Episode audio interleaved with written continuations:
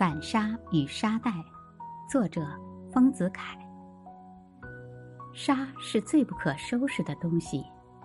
记得十年前，我在故乡石门湾的老屋后面，辟以儿童游戏场，买了一船河沙铺在场上。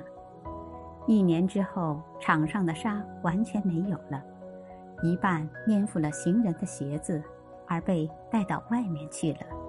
还有一半陷入泥土，和泥土相混杂，便只见泥而不见沙了。这一船沙不少，论沙的粒数，虽不及恒河沙数，比我们的人口数目一定更多。这无数的沙粒哪里去了呢？东西南北各自分散，没有法子召集了。他们的团结力非常薄弱。但倘用袋来装沙，沙就能显示出伟大的能力来。君不见抗战以后处处堆着沙袋，以防敌人的炮火、炸弹的肆虐吗？敌人的枪子一碰到沙袋就失去火力，沙的抵抗力比铁还大，比石更强。这真是意想不到的力量。